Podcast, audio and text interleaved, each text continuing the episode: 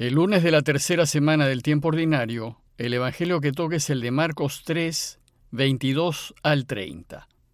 En aquel tiempo los escribas que habían bajado de Jerusalén decían, Tiene dentro a Belcebú y expulsa a los demonios con el poder del jefe de los demonios. Él los invitó a acercarse y les puso estas parábolas. ¿Cómo echar Satanás a Satanás? Un reino en guerra civil no puede subsistir una familia dividida no puede subsistir. Si Satanás se revela contra sí mismo para hacerse la guerra, no puede subsistir, está perdido. Nadie puede meterse en casa de un hombre fuerte para robarse su ajuar si primero no lo ata. Entonces podrá vaciar la casa. Créanme, todo se les podrá perdonar a los hombres, los pecados y cualquier blasfemia que digan, pero el que blasfeme contra el Espíritu Santo no te darán perdón jamás cargará con su pecado para siempre. Se refería a los que decían que tenía dentro un espíritu inmundo. Inmediatamente después del rechazo de su familia, que vimos en el relato anterior, ahora siguen las críticas de las autoridades religiosas judías que piensan que Jesús tiene un demonio dentro, en concreto, tiene a Belcebú. Según la ley, esta acusación significaba, de ser verdad, que debía morir apedreado. Veamos el relato más en detalle. El texto inicia diciéndonos que unos escribas habían bajado de Jerusalén. Se trataba de los expertos en la ley que habían llegado de la capital y que ahora se encuentran en Cafarnaúm. Seguramente a ellos les llegaron noticias de lo que Jesús estaba enseñando y fueron a juzgar la rectitud de su doctrina y su modo de proceder, pues en Jerusalén se definía la recta doctrina para todo Israel. Dice el texto que habían bajado de Jerusalén. En el modo de hablar de la gente, ir a Jerusalén se decía subir a Jerusalén, porque la ciudad queda en lo alto de las montañas de Judea.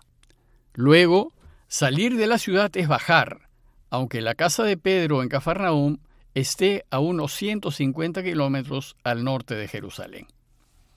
Estos escribas o maestros de la ley bajaron de Jerusalén para ver qué estaba sucediendo con Jesús. Ya los encontramos en casa de Pedro cuando Jesús curó al paralítico, y luego Marcos nos lo muestra viendo cómo Jesús comía en casa de Leví con los pecadores. Probablemente sean estos mismos los que cuestionaron que los discípulos cosechen en sábado para poder comer, y los que empiezan a tramar su muerte al verlo curar al hombre con la mano atrofiada en la sinagoga en sábado. Jesús había seguido actuando con la libertad de saber que el sábado es para el hombre y no el hombre para el sábado, y que la observancia de la ley es solo un medio para volver a Dios. Y parece que ahora, en casa de Pedro, Jesús estaba exorcizando y curando. Bueno, pues con todo lo que habían visto hacer a Jesús, estos mismos escribas reconocen que tiene un poder sobre el mal, pues expulsa a los demonios y sana a las personas pero no quieren admitir que ese poder viene de Dios, pues sería reconocer la autoridad de Jesús y sería reconocer que procede de Dios. Por tanto, a fin de desacreditarlo, le levantan una calumnia afirmando que está poseído por Beelzebub y que expulsa a los demonios con el poder del jefe de los demonios. Beelzebú era uno de los nombres que el pueblo le daba a Satanás, el príncipe de los demonios. Y este nombre parece que deriva de Baal Zebub, y Baal Zebub significa Dios de las moscas. Y llamando así a Satanás, el pueblo buscaba descalificarlo. Entonces, al no poder negar que Jesús exorcizaba y curaba, los escribas buscan atribuir su poder a una alianza con Satanás, diciendo que tiene dentro a Belcebú, es decir, que está endemoniado o que se ha aliado con el demonio y que expulsa a los demonios porque tiene el poder del jefe de los demonios. Jesús entonces los invitó a acercarse y se defendió de esa acusación por medio de dos parábolas. La primera parábola es la de la división. Les dijo Jesús, ¿cómo va a echar Satanás a Satanás? ¿Cómo pueden pensar que se va a echar a sí mismo? Esto es imposible, pues un reino en guerra civil no puede subsistir. Una familia dividida no puede subsistir. En consecuencia, si Satanás se revela contra sí mismo para hacerse la guerra, no puede subsistir, está perdido. El argumento de Jesús es la contradicción. Pues si un reino o una familia se dividen, el reino o la familia desaparecen, se parten. Es imposible que se mantengan o permanezcan en el tiempo, pues toda división interna solo lleva a la perdición. En consecuencia, es imposible que Satanás expulse a Satanás, pues si se divide a sí mismo, se elimina. Por tanto, si Jesús es quien divide a Satanás, no puede estar de su parte. En conclusión, él no puede exorcizar en nombre de Satanás.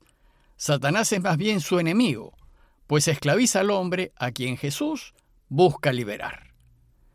Y la segunda parábola es la del robo a la casa del hombre fuerte. Dice Jesús, Nadie puede meterse en casa de un hombre fuerte para robarse su ajuar si primero no lo ata. Solo después podrá vaciar la casa.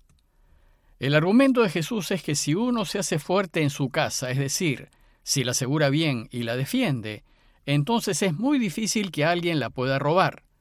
La única forma de hacerlo es quitando del medio al que la cuida.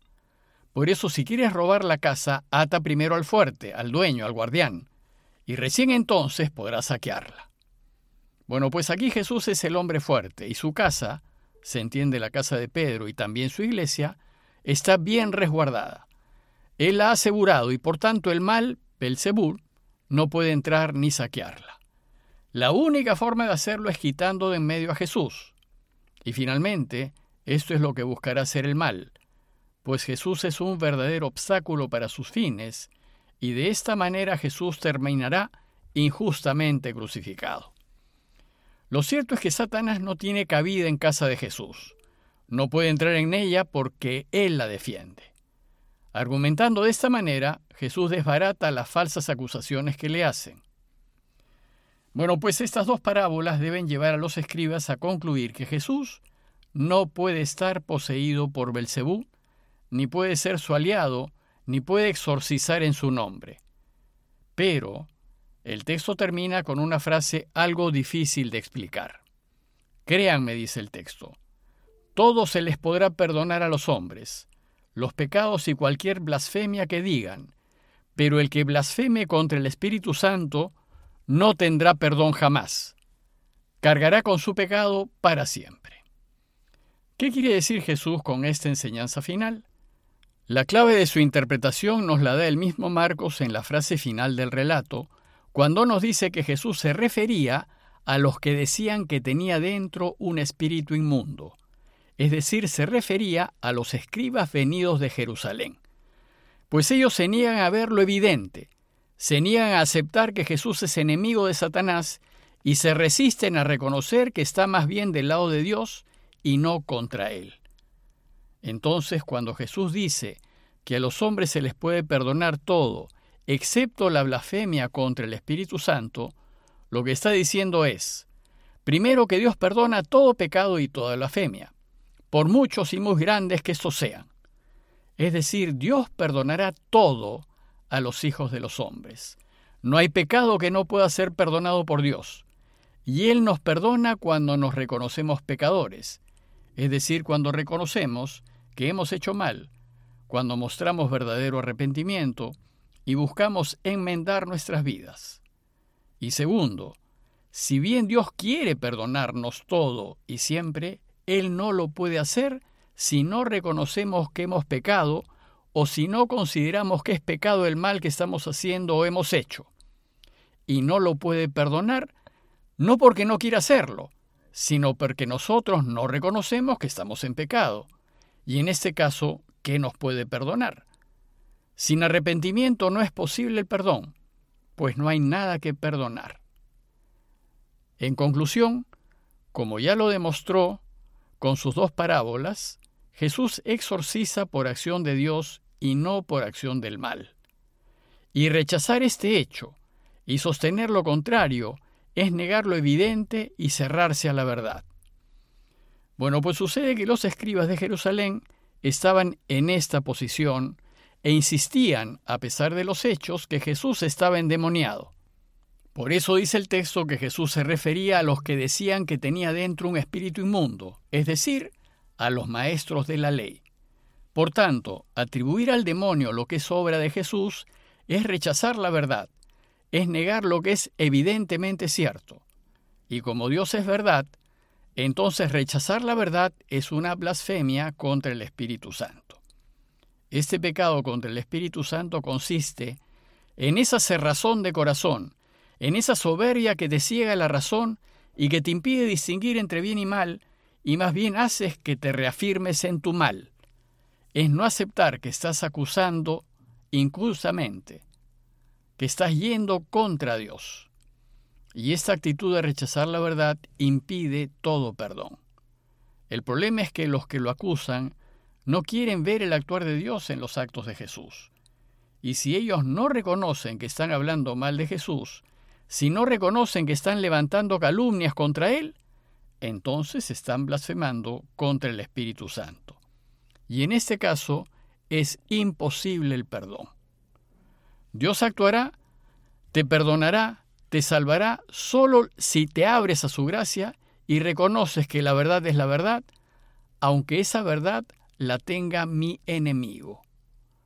Pidámosle pues a Dios la gracia de reconocer el mal que cometemos y la gracia de reconocernos pecadores y arrepentirnos, a fin de no atribuirle a Dios la autoría del mal, pues del bien absoluto no puede salir mal alguno. Parroquia de Fátima, Miraflores, Lima.